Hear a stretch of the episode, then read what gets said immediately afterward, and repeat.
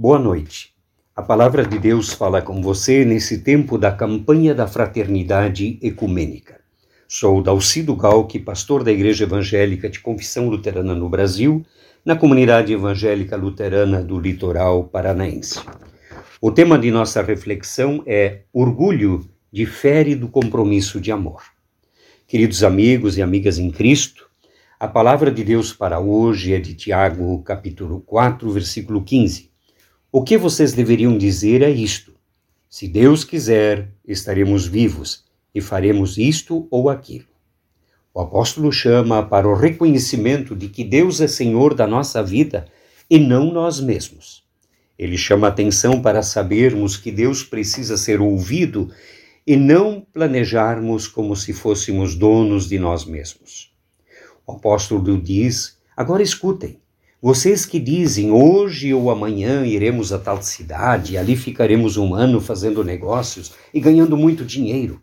Vocês não sabem como será a sua vida amanhã, pois vocês são como a neblina passageira que aparece por algum tempo e logo depois desaparece. E aí vem o nosso texto. O que vocês deveriam dizer a isto? Se Deus quiser, estaremos vivos e faremos isto ou aquilo. Porém, vocês são orgulhosos e vivem se gabando. Todo esse orgulho é mau. Portanto, comete pecado a pessoa que sabe fazer o bem e não o faz. O alerta de Tiago é claro e mostra que orgulho, soberba nos afasta do amor de Deus e de relações baseadas no amor, no respeito e superação da violência e desigualdades sociais. Somos chamados para reconhecermos a nossa pertença a Deus e confiança em Deus acima de tudo. Deus é a vida.